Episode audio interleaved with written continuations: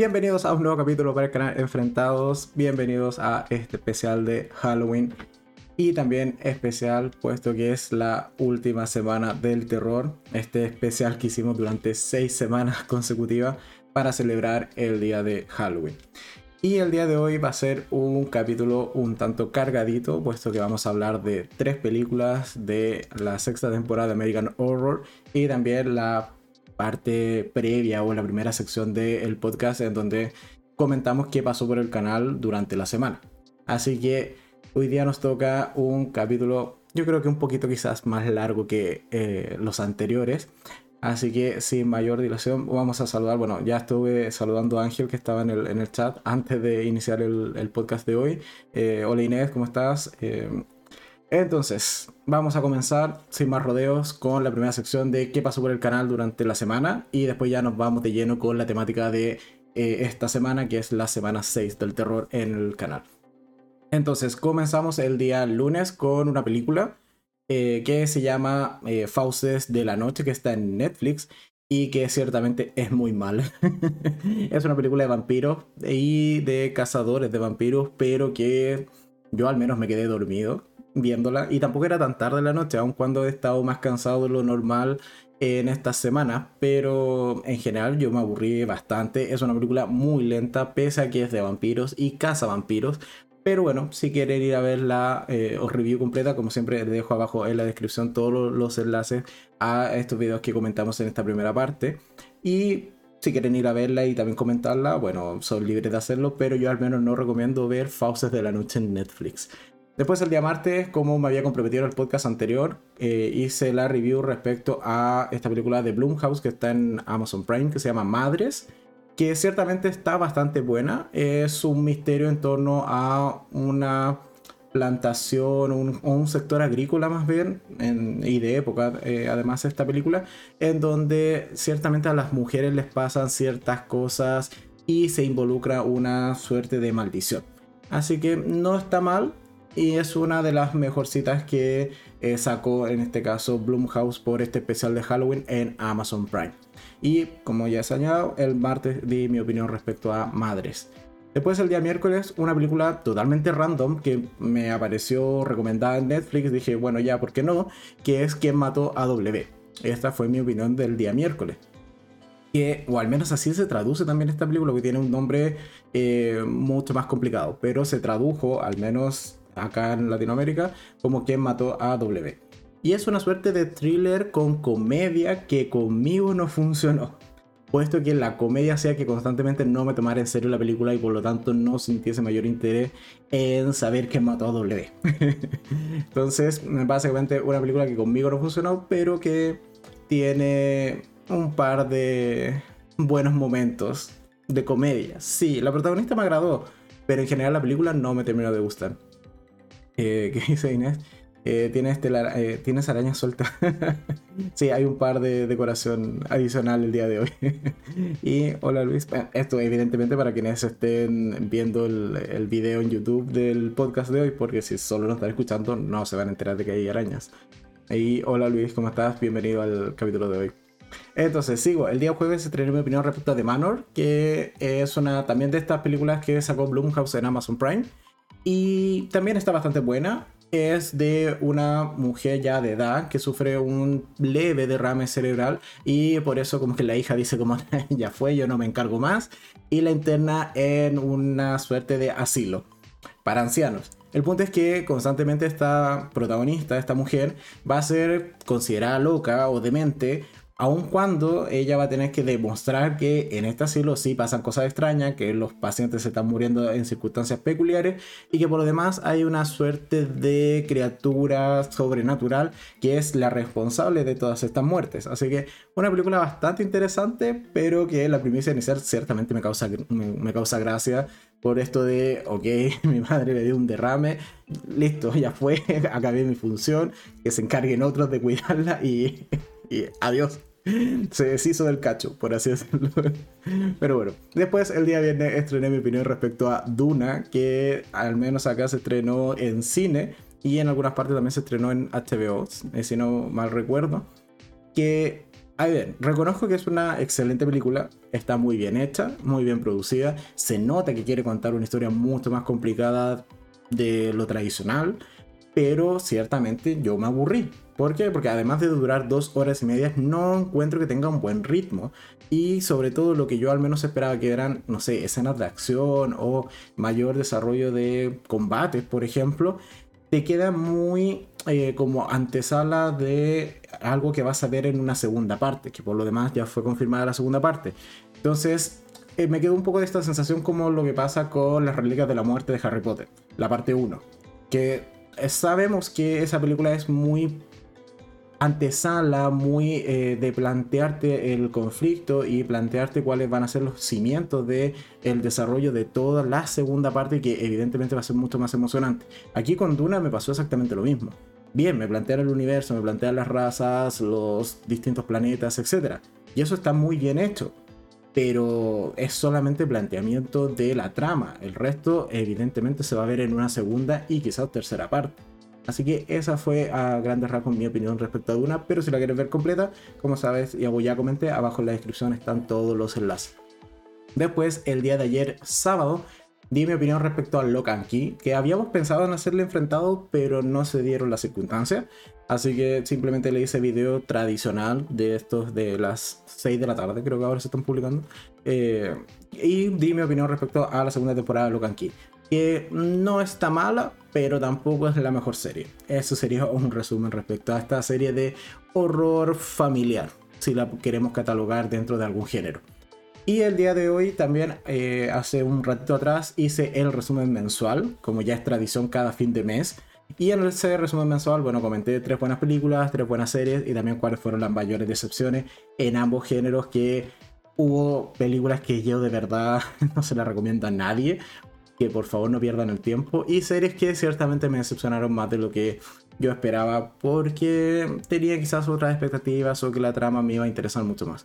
Así que si tienen curiosidad, bueno, después de ver el podcast o escuchar este podcast, pueden ir a ver ese resumen mensual y enterarse de tres buenas películas y tres buenas series.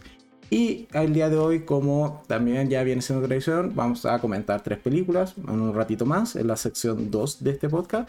Y en la última parte o la tercera sección del podcast vamos a comentar Roanoke, que es la sexta temporada de American Horror Story. ¿Y qué se viene para la próxima semana en el canal? Nada. Pensé en tomarme vacaciones, pero no. Al final de cuentas, eh, sí, ya logré empezar a ver películas como a las 6 de la mañana para tener material suficiente para la semana. Y si bien no lo he grabado, lo grabaré mañana. Vamos, eh, debiese mañana salir video de Hypnotic, que es una película que se estrenó recientemente en Netflix, que está bastante buena. Es una chica que eh, va a terapia de hipnosis y evidentemente este hipnotista o este psiquiatra va mal, va a mal utilizar estas habilidades para controlar más bien esta chica y hacerla hacer ciertas cosas que quizás ella no quiere. Hypnotic, que como he señalado se estrenó recientemente en Netflix, debiese salir mañana mi opinión respecto a esa película.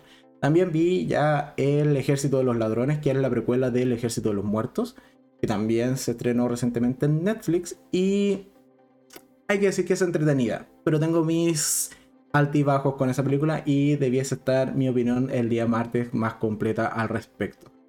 Eh, ¿Qué más dice? ¿Hubo animales protagonistas esta semana? No, de momento con lo que he visto, que no tampoco es tanto, eh, no, no llevamos animalitos protagonistas esta semana. Sí lo hubo la semana anterior, si mal no recuerdo. Pero bueno, sigo. Em, después el día miércoles debiese salir mi opinión respecto a una serie que se estrenó en Netflix que es... Mm, no es miniserie porque al menos se, se, lanzó como primera temporada y evidentemente puede tener una segunda, pero es súper cortita, son, son 10 capítulos de 13 minutos, o más bien 11 minutos porque tenemos 2 minutos de créditos. Entonces es una serie súper cortita que se llama El tiempo que te doy, que va a contar la historia de una pareja desde que se conocen hasta que terminan, evidentemente, o sea, todo su desarrollo como pareja, cuando terminan y después qué pasa en varios días, meses y años incluso después de haber terminado. Es una serie de romance principalmente y bastante drama que está bastante bien en Netflix y el miércoles doy mi opinión completa respecto a el tiempo que te doy.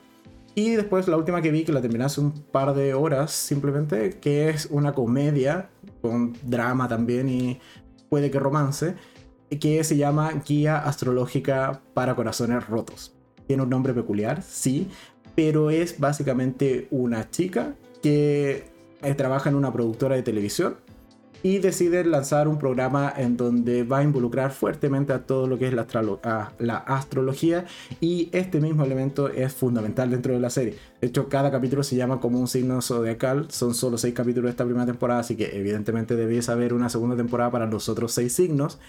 Y, ¿qué te digo? La serie confirma que Leo es el mejor signo. Pero bueno, esa serie se estrenó hace poco en Netflix de Guía Astrológica para Corazones Rotos y el jueves daré mi opinión al respecto. Y de ahí no tengo realmente idea qué voy a ver el resto de lo que queda de semana. Tampoco sé cuál va a ser la temática del siguiente podcast, así que va a ser todo sorpresa de lo que venga del viernes hacia adelante.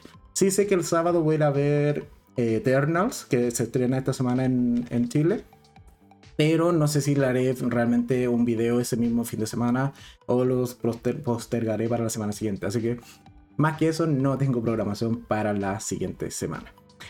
Ok, antes de, terminar esta primera sección, las breves, un par de renovaciones que salieron esta semana y nos vamos a quedar solo con eso en este caso con las breves, que es por un lado, se confirmó que va a haber tercera y última temporada de Valeria, esta serie de que viene a ser una suerte de Sex and the City, pero de Netflix, y que es español además esta serie. yo francamente me alegro bastante porque le vayan a hacer una tercera temporada. Me la paso muy bien viendo esa serie, así que yo soy un agradecido con Netflix de que la haya renovado por una tercera, aun cuando vaya a ser su última temporada. También salió una noticia que yo no me esperaba para nada y que realmente no sé si tiene mucho sentido, y es que Netflix ha renovado por una sexta temporada Elite. Ok, yo creo que ya con la quinta era más que suficiente. Es más, con la cuarta que ya era innecesaria, no sé si da para una sexta. Pero bueno, esta semana se confirmó que Netflix va, o sea, ya renovó y vamos a tener sexta temporada de Elite.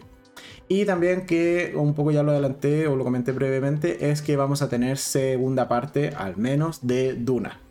Entonces HBO, a través de Warner, si no me equivoco, ya confirmó que sí, vamos a tener segunda parte de Dura, puesto que le fue bastante bien en la taquilla, pese a que en algunas partes, sobre todo en Estados Unidos, se estrenó con este formato mixto entre HBO Max y cine. Y bueno, en Latinoamérica solo en cine, pero le ha ido bastante bien en taquilla, así que ya está renovada para una segunda parte, o al menos está confirmada que será esta segunda parte de Dura.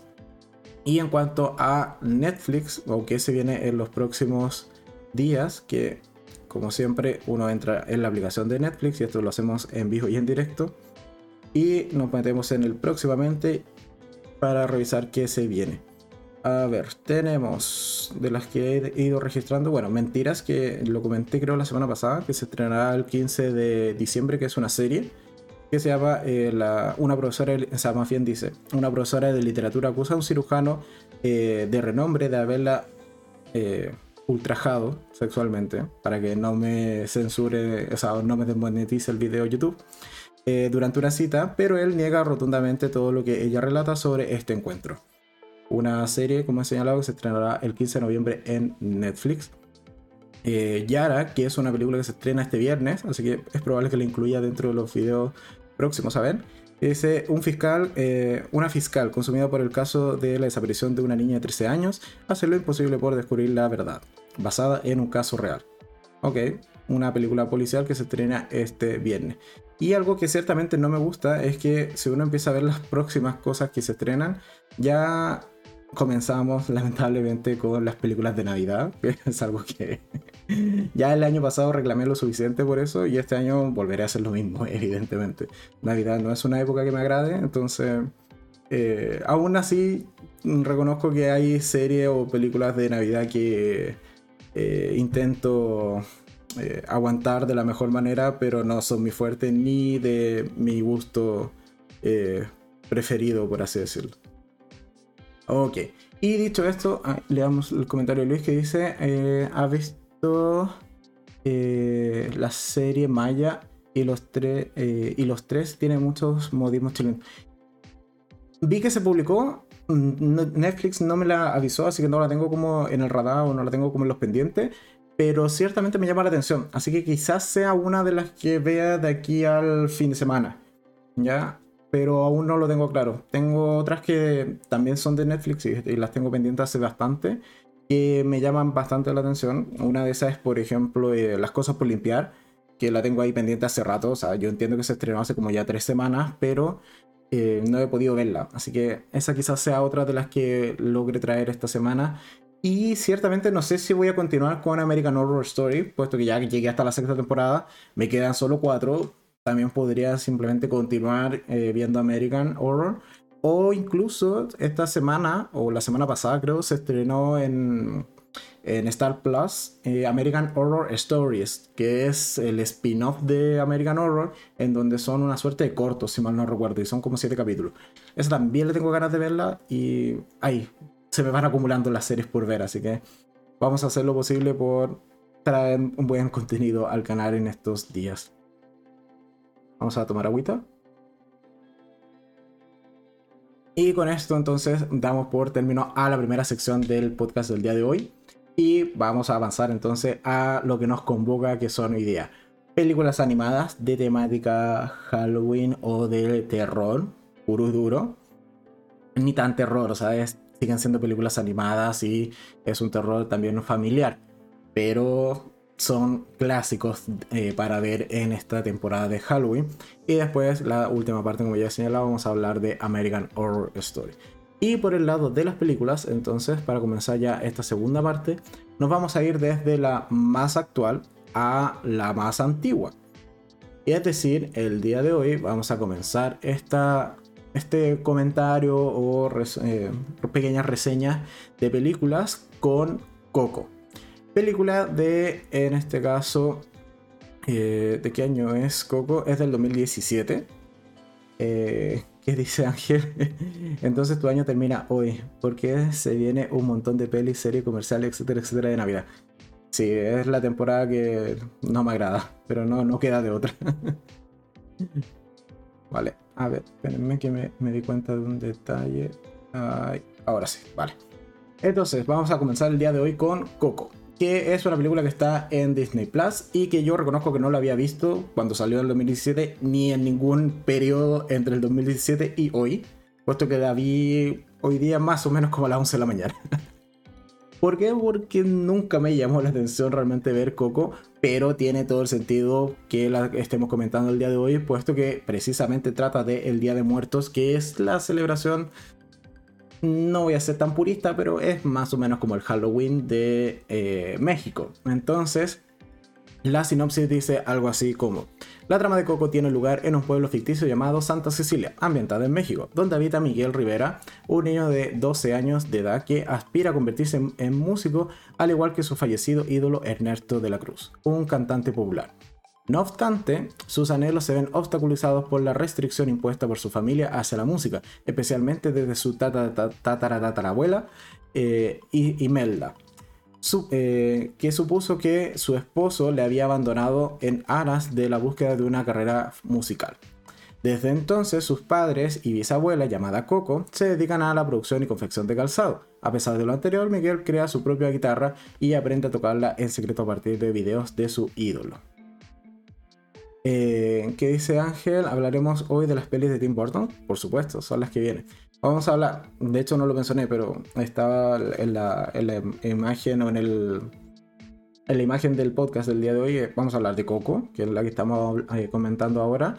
Vamos a hablar del cadáver de la novia, que es la siguiente que viene. Y después vamos a terminar con El extraño mundo de Jack. Así que esa es la programación de películas del día de hoy. Ok, seguimos entonces con Coco. Y ¿Qué me pareció Coco? Dado que la vi hoy día de la mañana, como que la tengo súper fresca y puedo comentarla más abiertamente. Ciertamente, eh, en realidad, o siendo súper sincero, sí, me parece una buena película. ¿Me hizo llorar? No. y de hecho fue algo que le comenté a Caco. Dije, oye, yo no sé por qué la gente llora con esta película. Pero no, no fui de los que terminó llorando con Coco, aun cuando es evidente que tiene muchas escenas para eh, provocar una que otra lagrimita en los espectadores. Eso lo tengo súper claro. ¿Qué más dice Inés? Inés dice en los comentarios, Coco Coco, que es la abuelita, en la vida real existe y aún vive, y es igualita a la de la película. Mira tú, dato freak que no corroboraré, ni corroboré antes de hacer este en vivo. Pero bueno, entonces tenemos a este niño que es Miguel Rivera, que su familia lo jode y lo jode con que no, no puede eh, acercarse a la música, puesto que hace muchas generaciones atrás el esposo de, su tatara, tatara abuela Imelda, quienes son los padres de Coco, de esta abuela, o de bisabuela que se llama eh, Imelda, o sea, que se llama Coco, perdón, eh, lo abandonó. Básicamente se separaron porque este individuo dijo, no, ya fue, yo me quiero dedicar a mi carrera musical y se fue. O al menos en principio en la película ese es el contexto que tenemos. Así que después va teniendo un par de giros la película, evidentemente que te llevan por otro camino. Pero en el contexto inicial, más o menos esa es la primicia. Y como este individuo abandona a su familia, todo el resto de las generaciones venideras han dicho no a la música y está prácticamente prohibida dentro de su casa. Entonces tenemos a este niño que ciertamente le gusta la música, se fabrica su, propia guitarra, quiere participar en concursos, se pone un poco en contra de su familia, sobre todo en el Día de Muertos, y es cuando eh, discutiendo con su bisabuela, eh, que le termina rompiendo la guitarra que había fabricado y no puede participar en el concurso, decide robar una guitarra, en particular la de su ídolo que es Ernesto de la Cruz, que está justo en su tumba. El punto que al robarla y a tocarla eh, genera esta suerte como de hechizo y pasa como a este otro mundo en donde ve o se encuentra con los muertos que ciertamente han podido volver al mundo terrenal solo por la noche de muertos eh, y, si es, y siempre y cuando sean recordados por los vivos. Ya. Entonces nos, se nos convierte rápidamente en una película que gira en torno a la tradición del Día de Muertos, al recuerdo de los familiares fallecidos, a todo lo que implica el olvido de un fallecido que finalmente termina, o al menos en la película lo retrata de esta manera, como eh, teniendo la verdadera muerte, porque quienes estos eh, cadáveres o esqueletos que vemos en gran parte de la película, una vez que son olvidados por todos los vivos, ellos terminan desapareciendo en este eh, segundo plano o en este mundo donde ellos habitan. Entonces, esa es finalmente su verdadera muerte, que no es más que el olvido de la gente que ha fallecido. Eh, ¿Qué dice Luis? Eh, le prohíben la música porque fue Ernesto de la Cruz. Eh, bueno, ahí dándole spoiler, fue Ernesto de la Cruz quien mató al enemigo envenenándolo. Claro, eso se revela casi ya al final de la película, que eso es parte de los giros que he comentado. Porque en principio se asume simplemente que esta pareja inicial de todo el árbol genealógico se separó porque ella prefirió la familia versus él que prefirió la música. Pero después nos vamos a enterar que no es que haya preferido la música simplemente, sino que le ocurren cosas trágicas que lo llevan a no poder dar explicaciones al respecto y quedar como que simplemente eligió la música. ¿Vale? ¿Qué dice Inés? A mí me encanta Dante, que termina convirtiéndose en el guía espiritual. Ah, por lo demás, o sea, película animada que no tenga una mascota o no tenga un animal compañero del protagonista, no es película animada de, de Pixar o de Disney en general. Así que, claro, acá como dice Inés, tenemos a Dante que es un perro peculiar, hay que decirlo. Es una suerte de salchicha pero con una quita, no sé, es un perro muy extraño y además es un perro muy bobo que por lo demás, eh, como señaló Inés, termina convirtiéndose en un guía espiritual. Y aquí, que es un guía espiritual? En la película un guía espiritual es esta suerte de eh, animal, compañero, etcétera, que te guía o te acompaña en el más allá. O sea, un poco te muestra el camino, por así decirlo, una vez que tú falleces y te conviertes en esta suerte de esqueletos que vemos en la película. Ciertamente es una película bastante buena, eso lo reconozco, la animación es excelente, es muy emotiva, sí, tiene varios momentos que, como he señalado, provoca en el espectador que, que te cause una cierta emoción, que una lagrimita pueda salir por aquí o por allá, eh, sobre todo, por ejemplo, cuando em, suelen tocar esta canción del eh, Recuérdame, que es súper archi conocida de esta película. Hay distintas versiones incluso dentro de la cinta eh, cantando esta canción que funciona muy bien y que evidentemente te generan esta nostalgia en el espectador. Pero a mí en particular, más que con Recuérdame, una canción que a mí sí me gusta, o sea, que me causaba mucha más emoción, es la de Llorona. Que en la película se toca dos veces y hay una que donde es más completa, pero debo reconocer que no me terminó de gustar del todo esa versión de la película de la canción de Llorona. Porque para mí una versión que sí de verdad eh, me pone los pelos de punta, por así decirlo, y que causa muchas emociones en mí, es la versión de eh, Penny Dreadful, de Penny Dreadful Los Ángeles. Aun cuando sabemos que la serie no es buena, sí, pero tiene esa misma escena inicial por lo demás, y que también en YouTube está el clip de, de Llorona de esa serie, que esa versión me gusta mucho más y me causa muchas más emociones que la versión de Llorona de, eh, de lo que es Coco. Eh, Luis, a mí, me, a mí me hizo llorar. Eres parte de la gran, gran mayoría que sí llora con esta película. Eh, y también hay un Balto que es gatito. ¿En serio? Eso no, no lo recuerdo. Ah, ya. Entiendo el, juego de palabras. Ok, sí. Hay un pequeño gato que en verdad dentro de este mundo como de espíritus es una suerte como de tigre mutante medio quimérico pero eh, juega un papel bastante importante también dentro de la película. Pero cuando llega al mundo de los humanos o al mundo de los vivos, es un gatito bastante tierno que tiene la, particularidad de tener solo sus patitas traseras de color blanco. El resto es gris o negra negro, si no mal recuerdo. Así que sí, recuerdo a ese gato que aparece. Así que eso en cuanto a Coco, una película bastante buena. Mm, mm, ciertamente no me arrepiento de no haberla visto antes, pero eh, finalmente ya lo he hecho y me ha gustado muchísimo y totalmente recomendada sobre todo para todas estas festividades del Día de Muertos o de Halloween o lo que se celebre el 31 de octubre en tu país. Y más dice Luis, eh, de hecho de, eh, la voz de Ernesto de la Cruz la hace Marco Antonio Solís. En la versión español, supongo, ¿no? Sí, en realidad, no sé si acá me aparecen quienes hacen las voces originales. Eh, eh, claro, Marco Antonio Solís interpreta las canciones eh, de Recuérdame, claro. Sí, sí, sí. Y Benjamin Bratt hace de Ernesto de la Cruz como la voz original, probablemente. Ah, por cierto, yo esta película la vi en, en idioma original, o sea, en inglés, con subtítulos.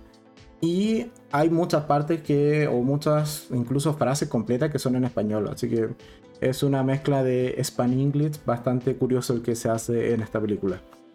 Y eso en cuanto a Coco.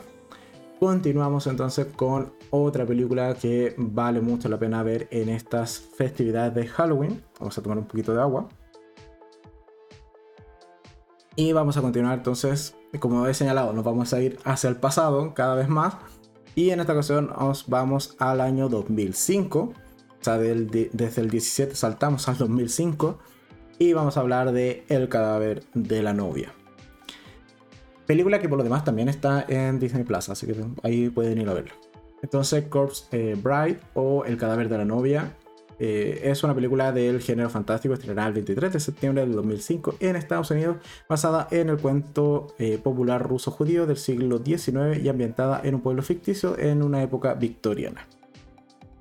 Película que por lo demás yo la vi hace ya bastante tiempo y reconozco que el día de hoy simplemente me vi un par de resúmenes porque es una película que recuerdo con bastante cariño. de hecho, recuerdo un par de canciones todavía que eh, al menos las puedo tararear pero no me dio el tiempo, eh, francamente, para volver a verla, ¿vale? Eh, espérame, Inés, antes de continuar, dice, cuando, cuando muera mi hijo tendrá que tenerme todos los primeros de noviembre una mesa llena de cosas ricas, que es mi bebida favorita y puchito. y cigarros, ok. Así como honrando las tradiciones de, que se ven en Coco. Ok, ok, no problema. Yo probablemente no se ha olvidado porque, bueno, ya tenemos 500 videos donde me pueden ver. Por lo demás, mira, antes que se me olvide, el día de hoy, además de ser el día que más me gusta en el año, después de mi cumpleaños, que es Halloween, es el día donde cumplimos 500 videos en el canal. 500 videos en el canal. Lo vuelvo a repetir, 500 videos en el canal. Sí, el día de hoy, eh, junto eh, con este podcast, estamos teniendo esa cifra que me, satisface bastante. Hoy día cumplimos 500 videos en el canal. Ok, ya. Dejando esto, continuamos entonces con el cadáver de la novia, porque eh, si no, el día de hoy se nos hace eterno porque aún nos quedan varios títulos por comentar. El argumento del cadáver de la novia dice algo más o menos así.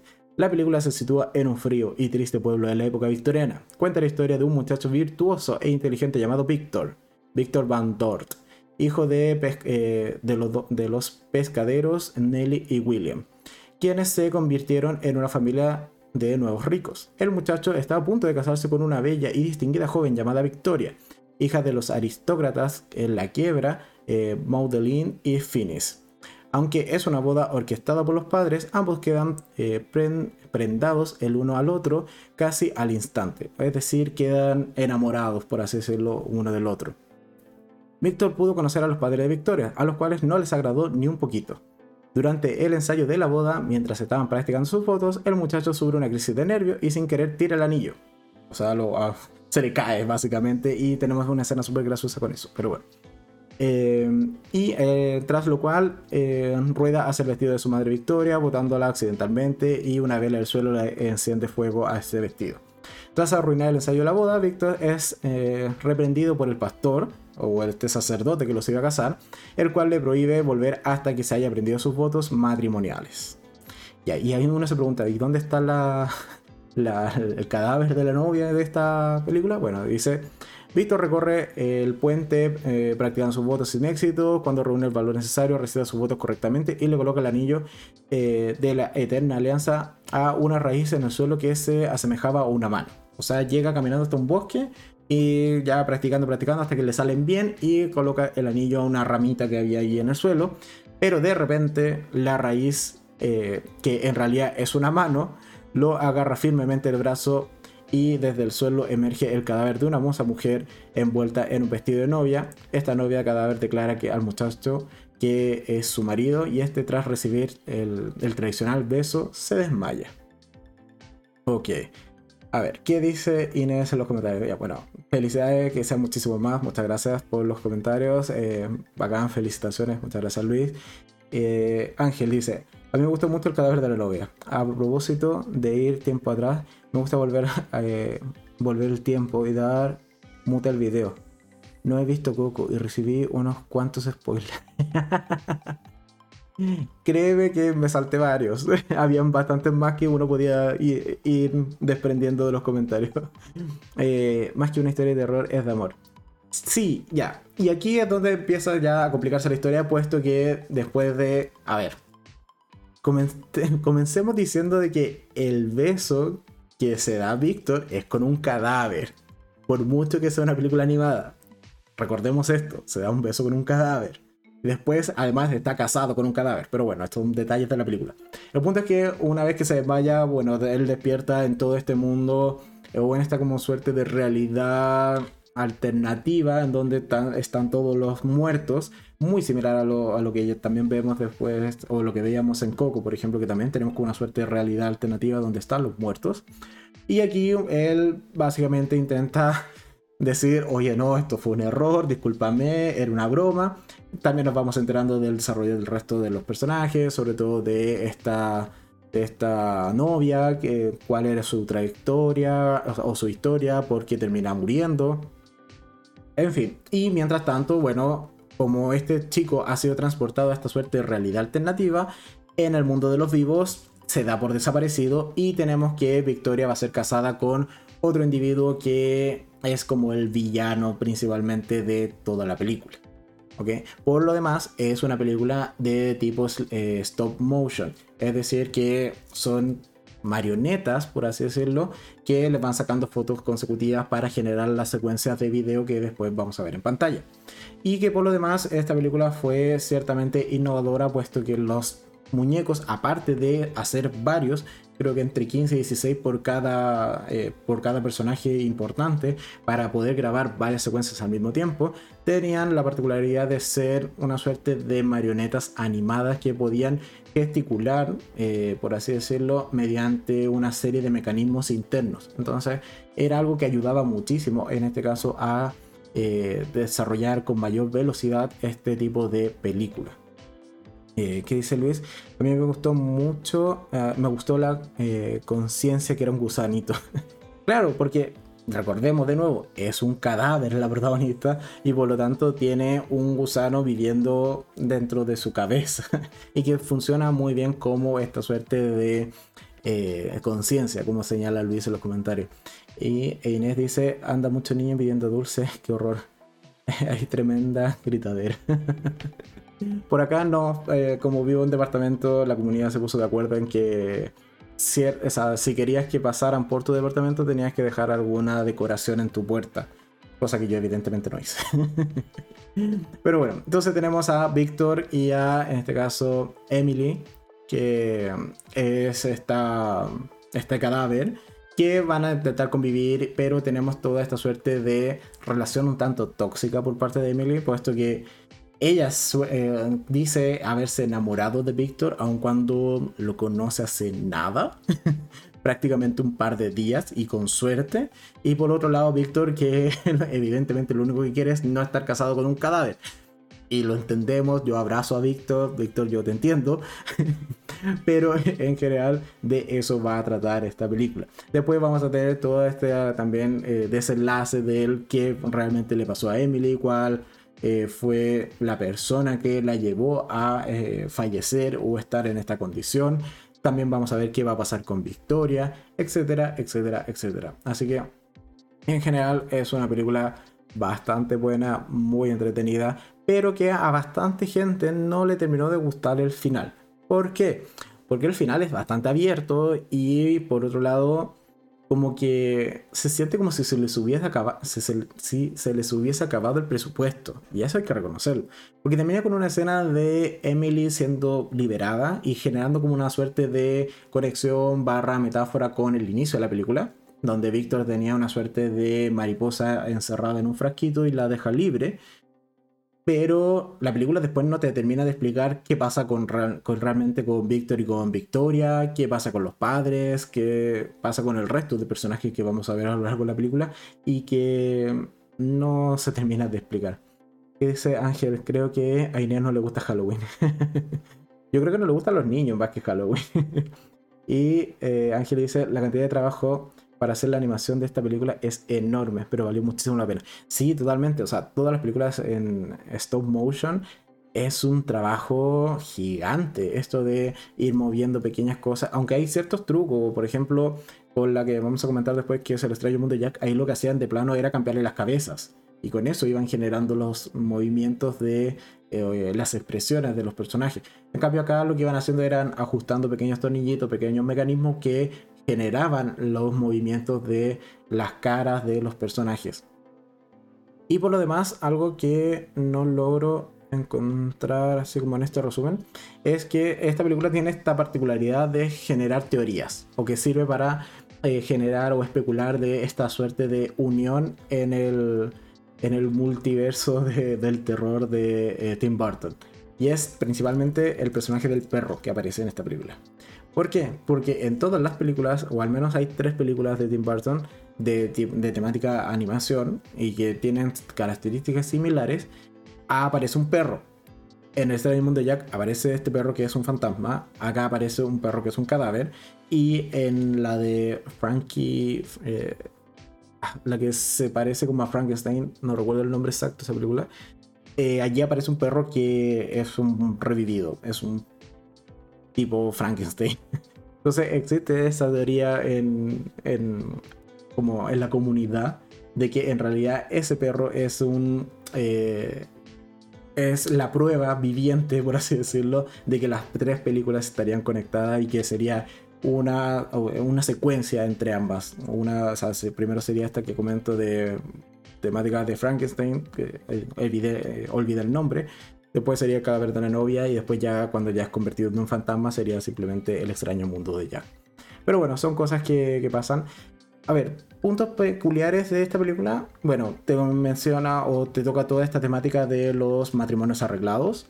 De lo de que al final de cuentas el, de cómo tratar el amor dentro del matrimonio, de el amor también por correspondencia, de relaciones no tan sanas, si se quiere, porque hay que reconocer que el personaje de Emily no es un personaje sano y que por lo demás está súper dañado y se entiende por qué se comporta así. y es totalmente válido y comprensible y también abrazamos a Emily en ese sentido. Pero eh, mayor culpa no tiene Víctor. O sea, Víctor estaba literalmente practicando sus votos en el bosque cuando cae en toda esta situación. Entonces, tenemos varios temas que quizás no sean tan de niños si uno le da una segunda vuelta o una segunda mirada a, eh, en la trama principalmente de esta película.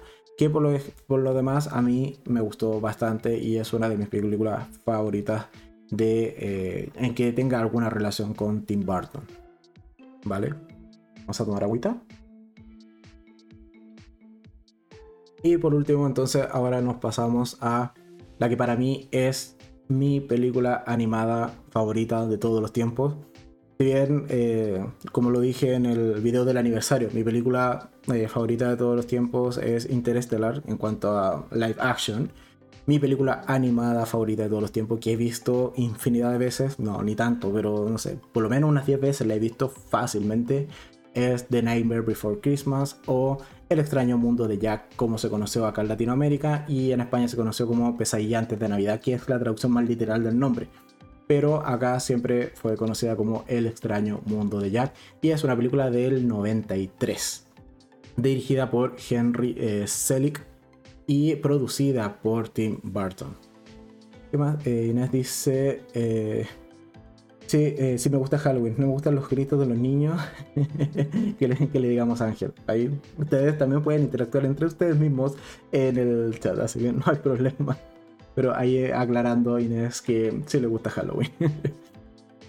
Entonces tenemos El extraño mundo de Jack, que es una película del 93 que es producida y concebida por Tim Burton y cuenta la historia de Jack Skeleton, el rey de la ciudad del Halloween, que tropieza a través de un portal con la ciudad de Navidad, y decide celebrar dicha fiesta. A ver, dentro del argumento o el resumen eh, general de la película es el siguiente. Al, inicio, al inicio del filme o de la película se nos presenta a Halloween Town o la ciudad de Halloween y su celebridad más, eh, más famosa que es Jack Skeleton. Eh, o Jack Skeleton en la versión española. Bueno, cosas que a veces le cambian el nombre, que es también el Rey Calabaza.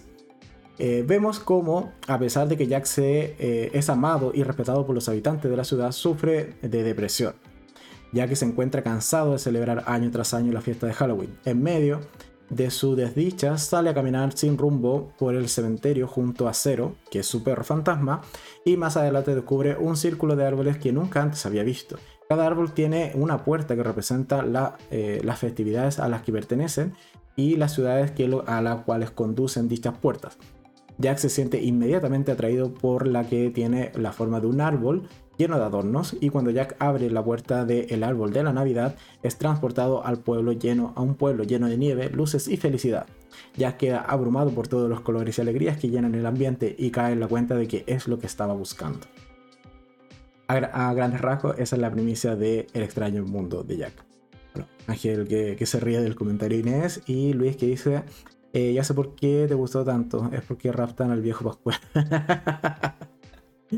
viejo Pascuero, Santa Claus, eh, ¿qué más tiene? ¿Qué otro nombre tiene? Se me acaba de...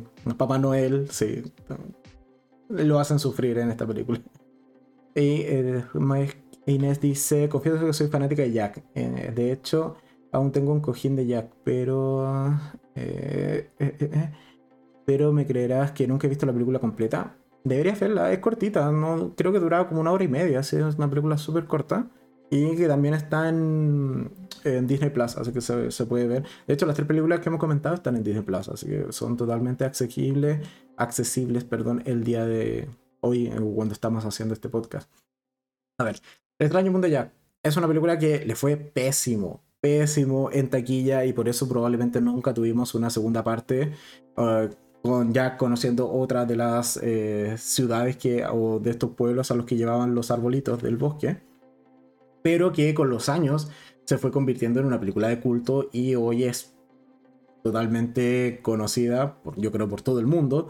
Y además ha tenido una cantidad de merchandising, de eh, remasterizados, de, eh, no sé, sacarle nuevas versiones a las canciones, por ejemplo. Hasta, no sé, Marilyn Manson le sacó una versión a la, la canción eh, del opening, que es This is Halloween. Eh, o Evanescence hizo una versión también de la canción de Sally, por ejemplo. Eh, ¿Qué más? Yo atrás incluso tengo a Sally, acá, en los Funko. Hablando de merchandising, acá, por ejemplo, tengo a Sally. Es parte de, de mi colección de, de, mujeres de cine o películas. O sea, de series o películas. Y en general, es una película bastante buena, es muy entretenida, está muy bien hecha para la época. Y si uno la ve hoy en día, ha envejecido también muy bien, tiene canciones muy ad hoc, pero cosas que son importantes o que toca esta película es, por ejemplo, algo que mencioné brevemente en la descripción, es que tenemos un protagonista con depresión. Y es un protagonista que francamente se aísla de sus seres queridos y que por eso no disfruta de la vida. Y es algo que quizás para una película infantil no sea un mensaje tan claro o un mensaje que quizás hoy por hoy nos encontraríamos en una película infantil. Tenemos todo el tema de, por ejemplo, Sally, que ciertamente está enamorada de Jack, pero se demora gran parte de la película en comentárselo o en hacer ver que eh, ella siente estos sentimientos hacia él. Y por otro lado, que Jack sea capaz de abrir su corazón o abrir su eh, caparazón y eh, liberar o mostrar sus emociones de cara a Sally es algo que son mensajes potentes que tiene esta película y que mm, quizás hoy en día no se tocarían de la misma manera. ¿Qué más dice? Eh, estoy loco repartiendo dulce y viendo el canal. Muy bien, cumpliendo la labor ahí social con los niños de, de la comunidad donde vive. y Inés dice, lograste que Luis viera películas de terror. Claro, claro, pero animadas. Pero igual, igual cuentan, igual cuentan. Aunque ya con todos los especiales del terror que hicimos de todas esas semanas, de estas seis semanas, eh, hay varios títulos que podría ver y no, no son tan terroríficos. No sé, yo lo dejo ahí. Hay películas que yo creo que podría ver. y Ángel dice, hasta en las escuelas de animación se estudia el extraño mundo de Jack. Sí, totalmente. Y es más, si quieren saber cómo se hizo la película, hay un documental en Netflix de cómo se hizo. Y no es, no es como. No es específico de Jack, sino que es más bien como una miniserie de eh, clásicos del cine o algo así. Y en alguna de esas temporadas, porque es como miniserie, eh, o más bien serie de capítulos de temporada de, con pocos capítulos, hay uno en particular que es de cómo se hizo el extraño mundo de Jack. Y está súper interesante. Yo en su tiempo lo vi, o lo vi el año pasado, eh, y no, no, le hice video en el canal porque como es parte de una serie que el resto de los capítulos no los vi, francamente, preferí no hacerle review, pero es totalmente recomendado porque hay muchos eh, secretos y eh, curiosidades de cómo se llegó a realizar esta película y cuál fue tanto la participación de Tim Burton como la de el resto de personas que lograron hacer posible esta película en, en el 2000, o sea, perdón, en el 93. Así que ese documental, búsquenlo en Netflix y está bastante interesante. Como, como he señalado, es un documental que trata sobre películas antiguas, ya del cómo se hicieron eh, ciertas películas. Creo que también está la de cómo se hizo Mi Pobre Angelito y hay otras más que, se mencionan en ese, en ese documental. Y uno de los capítulos es cómo se hizo El extraño mundo de Jack. Eh, que está en Netflix y que yo al menos recomiendo bastante echarle una mirada si eres fan tanto como yo, de esta película. Eh, ¿Qué dice Ángel? Eh, los que más eh, amamos esta película somos adultos, ya mayorcitos. Es raro ver a un niño que le, que le encante. Y soy.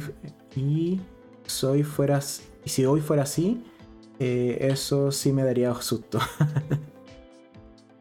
Sí, pero eh, gracias a todas las plataformas de streaming, yo creo que este tipo de películas que son ya clásicos, para, como tú dices, para quienes ya tenemos nuestros añitos en el cuerpo, eh, están más cerca que nunca de los jóvenes o los niños. Y creo que hay que verlo. Y también hay que ser responsable como padres. Si uno quiere ser padre, tiene que ser responsable y ponerle este tipo de películas a sus hijos para mostrarle buen contenido y no solo que vean las animaciones que salen hoy en día que sé que es un comentario muy de viejo, pero a mí no me gustan para nada. O sea, yo soportaba el tipo de animación, no sé, desde el laboratorio de Dexter hacia atrás. ya después de eso, mm, a mí me perdió realmente la animación infantil porque no me gustaban los mensajes, lo encontraba demasiado absurdo y hoy por hoy lo sigo encontrando demasiado absurdo. Creo que eh, esto de considerar a los niños como personas que no son capaces de procesar ciertas cosas o de eh, o tratarlos como tontos al final de cuentas es algo que no me gusta. Y en la animación de los últimos no sé 10 años está muy ligada o muy cargada a este ámbito de tratar a los niños como personas que no son capaces de pensar. Y es algo que al menos a mí no me termina de gustar eh, en cuanto a animación de hoy en día. Así que háganle, un favor a sus hijos y pónganle a ver estas películas que valen mucho la pena y que tienen por lo demás mensajes quizás más serios de lo que eh, se encuentran en otro tipo de cintas. esa es mi opinión respecto a eh, The Nightmare Before Christmas o El extraño mundo de Jack. Una magnífica película, la he visto muchas veces. Eh, tengo incluso un par de canciones como favoritas en Spotify, en listas de reproducción se han hecho cosplays, se han hecho convenciones completas solo de esta película que por lo demás está muy bien, es muy buena, tiene grandes personajes, muy buenas tramas, muy buena música eh, de la mano de Danny Elfman, que es una gran, gran película y de lo mejor que puedes ver en Halloween si te gusta celebrar esta festividad como corresponde. Eso en cuanto a las películas que traíamos para comentar el día de hoy. Es probable que en el resto de los siguientes podcasts quizás mantengamos ciertamente este formato de mezclar alguna película con alguna serie, puesto que me, creo que me va a costar volver al formato de comentar cinco series de, de corrido en un solo podcast.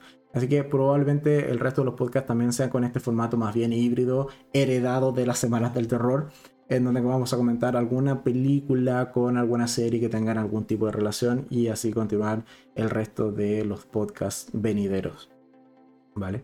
Dice eh, Ángel, hoy ya, eh, ya no se hacen clásicos de la animación como esos.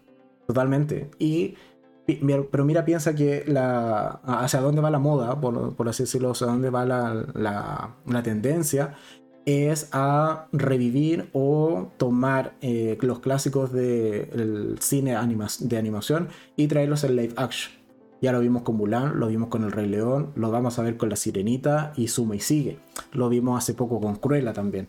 Entonces, un poco hacia dónde va la industria, por así decirlo, es, oye, tomemos esto que ya funcionó, hagámosle un par de cambios, traigámoslo con actores de verdad y, démosle. Y hagamos una nueva versión con algunos tintes quizás más de comedia, con mejores efectos especiales, etc. Pero la industria va hacia o una tendencia súper clara ha sido reutilizar historias ya conocidas. ¿Y eh, qué más dice Inés? Eh, la que yo creo que no deberían ver los niños y es película animada es la, la fiesta de la salchicha. Yo no la he visto, me lo comentaste la semana y yo ciertamente no, no la he visto, así que no puedo opinar al respecto. Pero sí, o sea, hay películas animadas que a veces también se pasan un poquito de la raya, pero ahí están, ahí están. Depende de la, de la calificación que le den eh, y cómo llegue al, al, público eh, objetivo.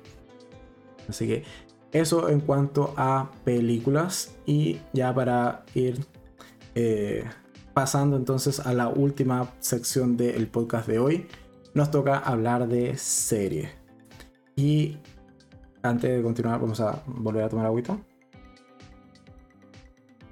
Eh, dice Inés, me suma el comentario de Ángel, por eso comento eh, la fiesta de la salchicha. Parece que Inés quedó traumada con esa película. Pero vale, entonces sigamos. Eh, antes que dice Ángel, eh, ¿cómo sería el extraño mundo de Jack en live action? ¿Alguien se atrevería? No, no, no, no. Yo creo que ahí es demasiado. Llegó, llegó un punto ya que trasciende esta película a los clásicos. Yo creo que ya es una película tipo leyenda. Y que tocarla o, o lo haces después de que Tim Burton muera y pasen varios años. Un poco también por el respeto, evidentemente. O en realidad nunca lo vas a hacer.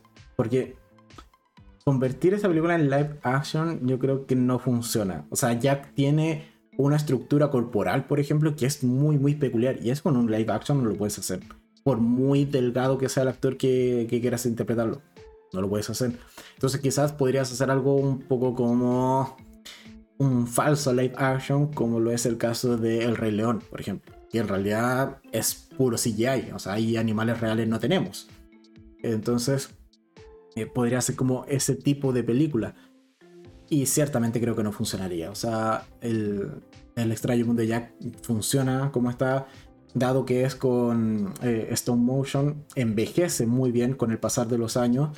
Y, y si quieres verla, no sé, remasterízala, eh, genérala en 4K, dale, mejorale el audio, perfecto.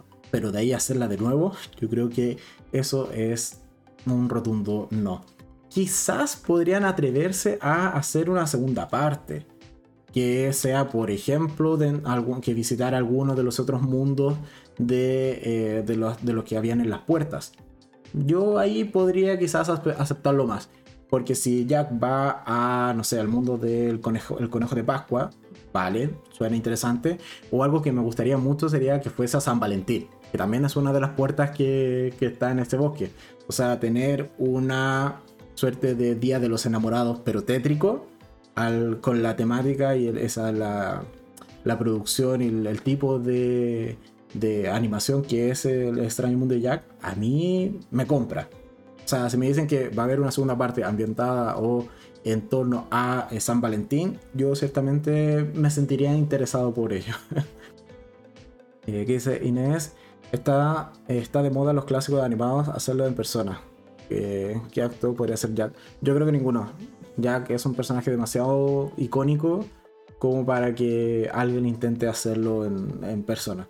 Y que por lo demás creo que no funcionaría. Yo optaría más por una continuación eh, con los mismos personajes, evidentemente, el mismo tipo incluso de película que también vuelva a ser eh, stone motion, eh, la misma temática, etcétera, etcétera, y pero que sea a continuación, no tengamos segunda parte y que visiten algún otro mundo. Como señalado, quizás el de el, mundo de San Valentín o el Día de los Enamorados, a mí me llama ciertamente la atención. Así que eso con lo que son películas y ya ahora sí para ir eh, pasando a la tercera parte y que este podcast no quede tan tan largo, puesto que el contenido para el día de hoy era bastante. Vamos a hablar en esta ocasión de la sexta temporada de American Horror Story, que he cumplido sagradamente ver una temporada por semana. Ha sido una tarea bastante cansadora, lo reconozco, pero a ver, partamos reconociendo que American Horror Story es la mejor temporada que he visto de esta serie. Eh, perdón, en cuanto a Roanoke, que es la sexta temporada, es la mejor temporada que he visto de esta serie. Eh, ¿Qué dice? Ah, espera, antes de seguir, podría terminar siendo una mezcla de CGI y live action y tal vez eh, pareciéndose a Cats. Pero arriba de terror y no por buena razón. a ver, ya. Yo reconozco que fue de las poquísimas, poquísimas personas que no lo pasó mal viendo Cats. Pero porque es un musical que me encanta y que me sé las canciones, me las sé en inglés y en español. Entonces yo me fui por el lado de disfrutar las canciones. Pero de que se veían más los gatos, se veían más los gatos. Eso lo reconozco. Pero no la pasé tan mal como mucha, mucha, mucha gente viendo Cats. Así que casi un placer culpable. Pero sí, o sea, pueden terminar haciendo un desastre como eso y no, ya sería... Eh, es que el, director que haga eso eh, sepulta su carrera ahí mismo, o sea, después ya no le van a pasar nada más. Es como eh, la, el live action que hicieron de Dragon Ball Z. O sea, es un desastre por donde lo mires. Y yo creo que incluso ese, por ejemplo, esa misma serie costaría hacerla realmente live action, porque es demasiado icónico el personaje. Tiene demasiadas eh, cosas que son reconocibles por los espectadores. la forma de hablar, la forma de combatir, eh, los ataques, etc. Acá con el extraño mundo de Jack pasa algo muy similar. Tenemos personajes que ya conocemos sus personalidades, conocemos sus canciones, hasta sus tonos de voz, porque los hemos visto muchas veces. Y cambiar eso te genera un choque en el espectador y que por lo demás es un cierto rechazo y que no termines aceptándola de buenas a primeras. Entonces, eh, yo creo que sería una mala idea hacer un live action del extraño mundo de Jack. Podrían convencerme con una continuación, una segunda parte. Y, y que tampoco creo que llegue a estar a la misma altura, pero podría ser menos desastroso que hacer un live action. Vale, ya, ahora sí, no nos salgamos más de, de la programación, o si no, esto va a quedar eterno. Y vamos a hablar entonces de la sexta temporada, que tal me pareció la sexta temporada de American Horror Story, que es Roanoke. ¿Ok?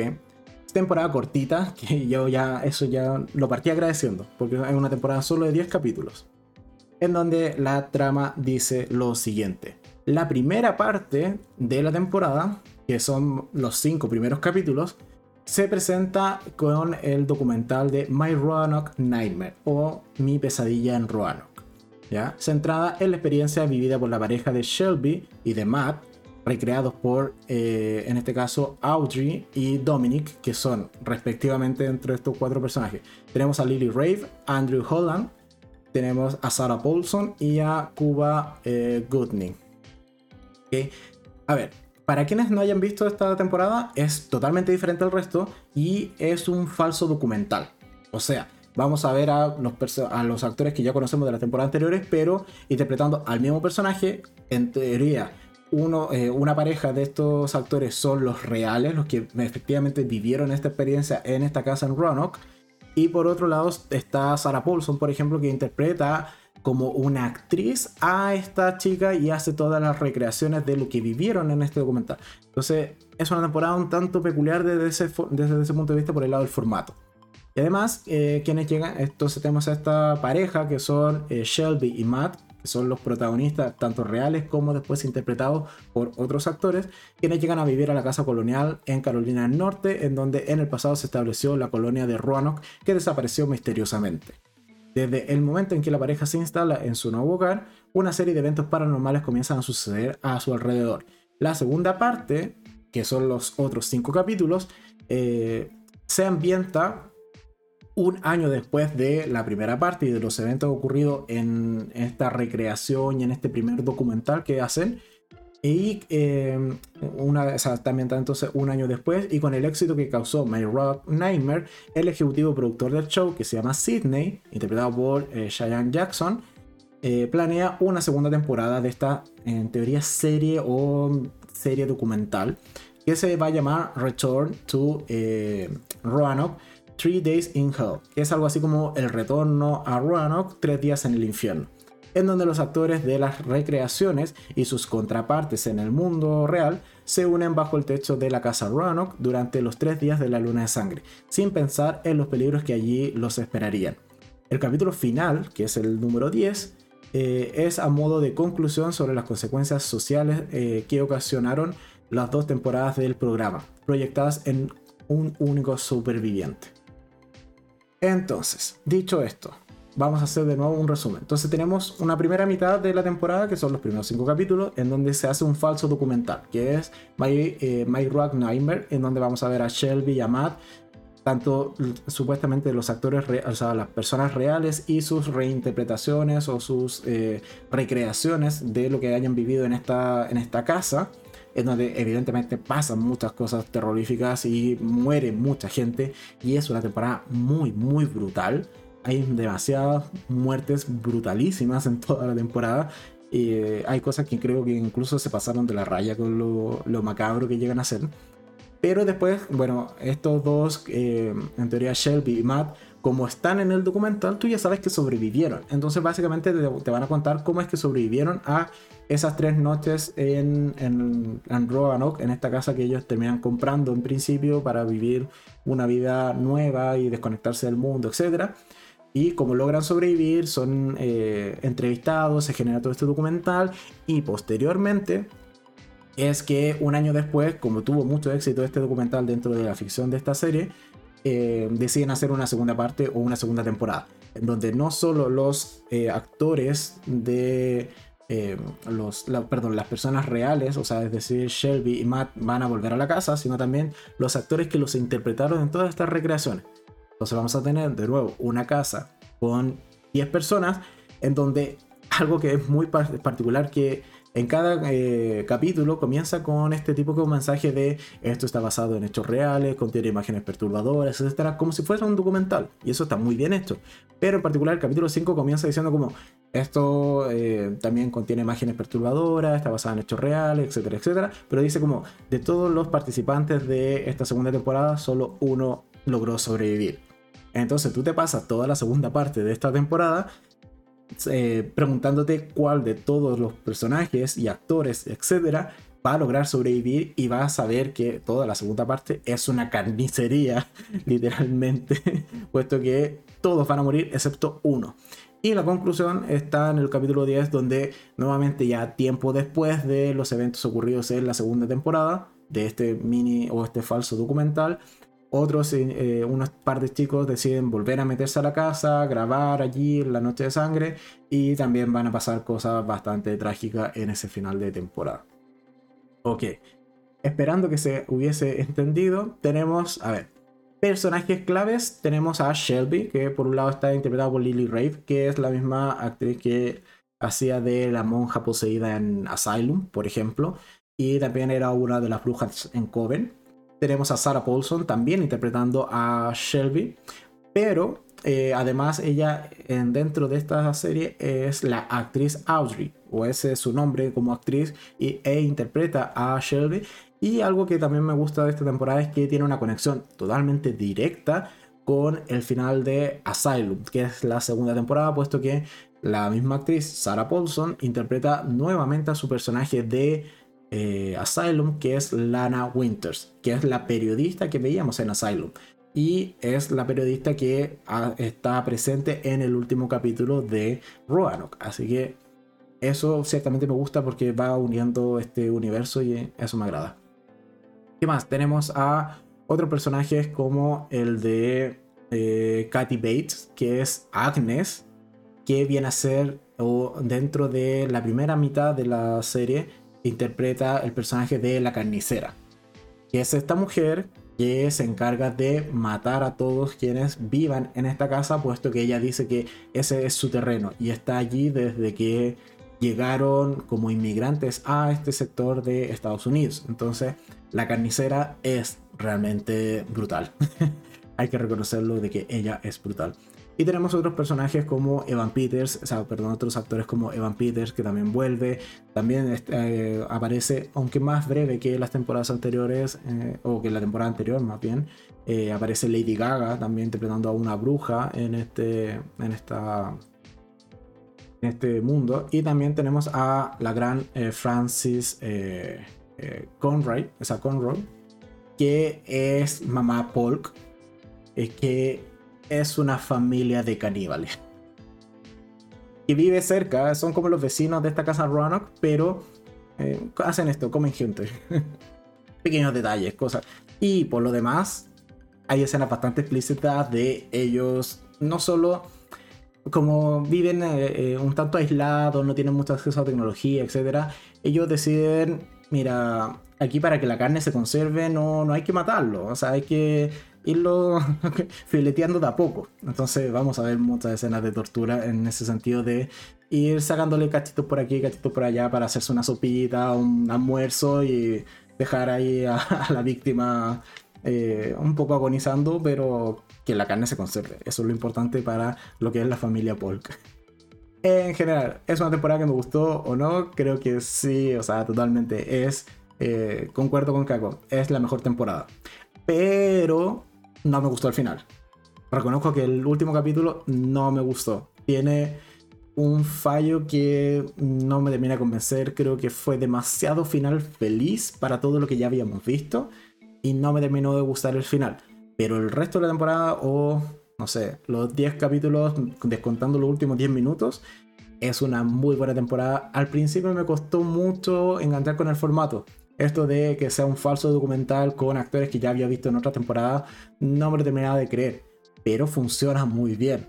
Y ciertamente es una temporada muy brutal, tenemos muchas muertes. La carnicera es brutalísima, ella mata a diestra y siniestra y no es no es sutil para matar, ella mata de manera mm, rayando la tortura, el sadismo y muchas cosas más. Entonces, es realmente un gran, gran personaje. Y que por lo demás, algo que no he mencionado que también me gustó mucho es que esta, eh, esta actriz, como he señalado, que en las recreaciones era la carnicera, que dentro de la ficción se llama Agnes, ciertamente termina trastornada y después termina siendo una suerte de poseída por la carnicera o ella al final de cuentas nunca sale del papel y comienza a también matar gente aun cuando es ya la actriz se supone eh, habiendo terminado la temporada e incluso no habiendo sido invitada a la segunda temporada. Entonces, tiene bastantes cosas interesantes. No, no encontré que la temporada en sí tuviese relleno para nada. Tiene, va, es muy rápida, tiene el formato que por lo demás que sean casi dos temporadas juntas, eh, una de cinco capítulos y una de cuatro con un final adicional. Creo que funciona muy bien para mantener el interés en el espectador y que lo vuelve una muy buena temporada. Simplemente se pone en mi top de lo que he visto de American Horror Story. que eh, Ángel que está comentando dice, wow, esta temporada de American eh, Horror es bien gore. Sí, es, diría, la más gore de todas las temporadas de American Horror Story. Siendo súper sincero.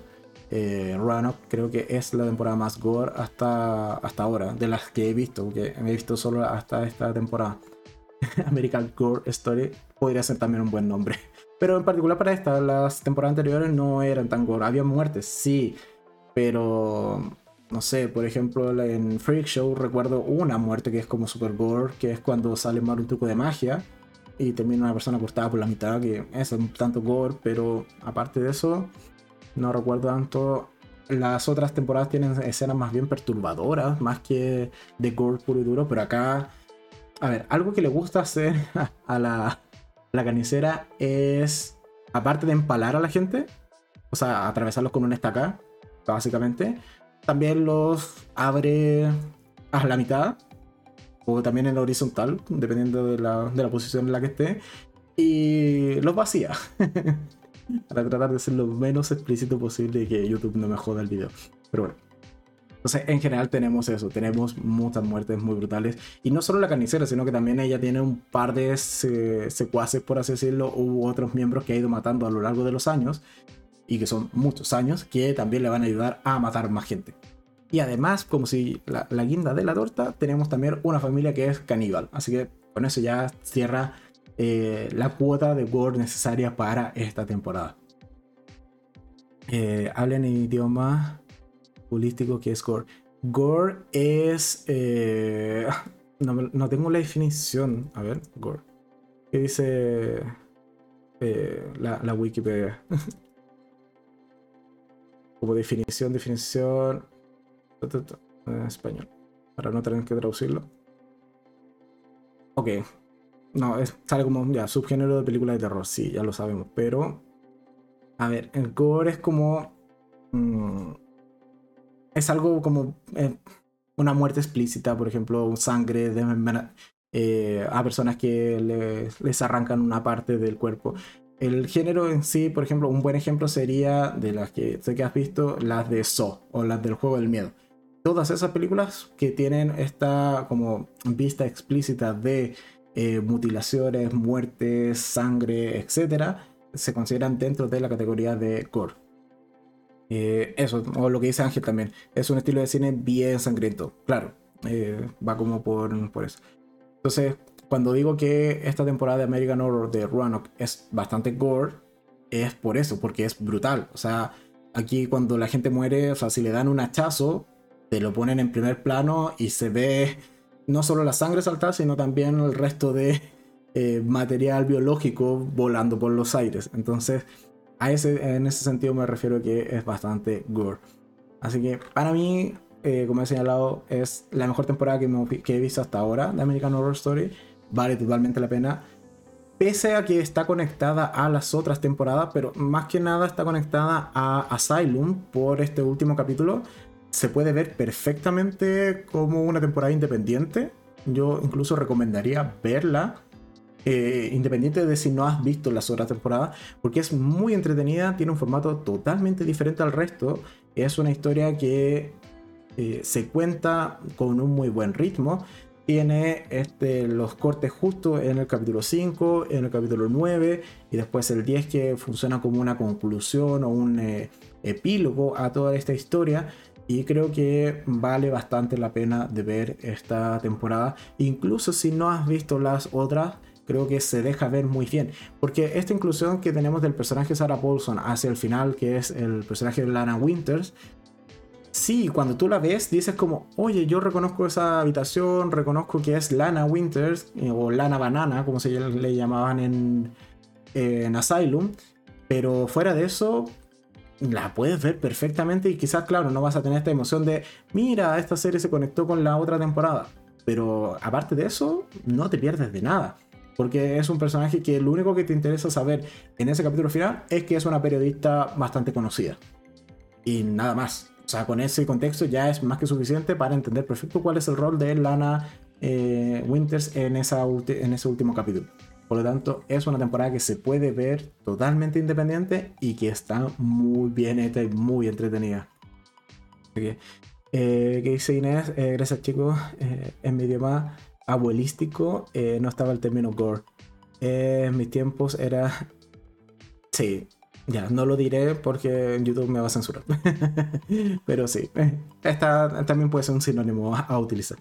Así que eso en cuanto a la eh, sexta temporada de American Horror Story. Y yo creo que ya vamos a ir dando cierre al podcast especial de Halloween y también especial de Semanas del Terror 6. Fueron seis semanas con esta celebración que comenzó de, manera un tanto anticipada, pero que mantuvimos durante todo el mes de octubre para celebrar el mes del terror. Espero que les haya gustado el podcast del día de hoy, que hayamos comentado películas que hayan visto, películas que quizás no y ahora se han interesado. Eh, realmente les recomiendo, si no han visto American Horror Story y no tienen el tiempo, o lo que me pasaba a mí, que decía, mira, ya lleva 10 temporadas, no me voy a aventar ahora a verla, salvo porque me obligue a hacerlo para un podcast. Pero si están también en esa situación, eh, confíen en que es totalmente posible ver Roanoke sin haber visto nada de las temporadas anteriores. Es una temporada totalmente diferente y que vale mucho la pena. Es muy entretenida y si pueden o se interesan por ver alguna temporada de American Horror, recomendaría partir por Roanoke que no, no te la vas a pasar mal. Si quieres ver una historia interesante de gore, con fantasmas, con muchas muertes, con un formato peculiar, que yo al menos no lo había visto en otras series, de hecho, algo que también comenté con Kako mientras veía eh, Roanoke es que tiene muchas referencias o similitudes con el proyecto de la bruja de Blair que comentamos en el podcast anterior. Hay muchas escenas que son como en primera persona, grabando con un celular en este caso porque ya estamos como en tiempos modernos. Pero tienen, por ejemplo, todas estas referencias a estos muñequitos, figuras humanoides que hacían con madera están presentes en esta, en, estas, en esta temporada y varias otras referencias más a lo que es el proyecto de la Bruja de Blair y otras de, de temática similar. Así que en general una muy buena temporada que me gustó muchísimo y dentro de mi ranking pasa al primer lugar y después sería Murder House, Asylum, Coven y así hacia abajo. Okay. Eh, eh, ¿Qué dice Luis? Eh, muy buen capítulo. Tú pedirás dulces otra vez. Yo eh, saldré ahora a, festejar Halloween. Probablemente no pida dulces. vale, Ángel dice, eh, yo también he aprendido aquí muchas cosas. Antes hubiese creído que American Horror era... que AHS era un champú anticapa. bueno, sí. Lo hemos comentado esto de las siglas en podcasts anteriores. bueno, sí. AHS, American Horror Story. Eh, ¿Qué más dice Inés? Eh, muy buena, entretenida, aprendí palabras nuevas. Felicitaciones. Somos dos ángeles. vale, vale. Qué bueno que lo hayan pasado bien. También vayan a celebrar. Es una bonita festividad. Independiente de seas creyente o no seas creyente o creas en lo que creas. Mira, al final es disfrazar a los niños y pasarlo bien. Así que eh, yo creo que si se toma al menos por ese lado, es una festividad que se disfruta y a mí es, es mi festividad favorita en todo el año, así que de hecho estaba medio nervioso de que si es que no pudiésemos celebrarla este año como lo fue el, anterior, pero bueno, ha salido todo bien y sí va a haber fiesta y va a haber celebración, así que yo al menos eh, me iré a preparar para eso. Muchas gracias a todos quienes estuvieron en el podcast del día de hoy, quienes compartieron en el chat, eh, quienes también participaron, que siempre se agradece. como siempre, quedan invitados a el próximo podcast, que ese va a ser el próximo domingo a las 8 de la noche, hora de Chile, como ya es tradición. ¿De qué va a tratar? La verdad no tengo la mayor idea, así que va a ser un podcast sorpresa. ¿Tengo un par de ideas? Sí, pero nada concreto, así que eh, yo creo que en la semana me decantaré por alguna idea y probablemente para los siguientes volvamos al formato de tener encuestas y así ustedes van también decidiendo el tema de los siguientes podcasts. Muchas gracias a todos los que participaron, quienes me acompañaron en estas seis semanas de Semanas del Terror, en donde comentamos muchas películas, franquicias, eh, seis temporadas de American Horror Story. Así que para quienes disfruten del terror tienen varias horas, por lo menos seis o diría casi siete horas de video y de podcast de donde enterarse de buenas producciones en este género para ir a ver en distintas plataformas digitales. Así que nada más que agradecer, muchas gracias a todos y vayan a pedir dulces o travesuras que esta noche recién comienza. Muchas gracias a todos y nosotros nos vemos entonces mañana. Si todo sale bien y logro grabar, publicar y que YouTube lo acepte, mañana nos vemos entonces en un video ya de los tradicionales de los videos diarios en el canal. En más o menos una hora, este podcast estará disponible en formato podcast como tal, es decir, en Spotify, iBox, etc. Así que eh, nada más que agregar. Empecemos con Navidad. Mira, probablemente en diciembre igual haga algunas especiales de Navidad. Que no sean de mi agrado, no quiere decir que yo no me eh, deba a mi comunidad. Así que si ustedes lo piden, probablemente hagamos igual especiales de Navidad ya acercándonos en diciembre. Ahí no empezaré en noviembre, no, no soy tan fanático, así que... Pero sí, durante diciembre probablemente hagamos uno que otro podcast de temática de Navidad. Eh, saludos a todos, fue divertido, muy buen podcast como siempre. Muchas gracias a todos. Y sin más que agregar, yo me despido. Nosotros nos vemos entonces mañana en un nuevo capítulo Adiós, chao, chao. A disfrutar Halloween que la noche recién comienza.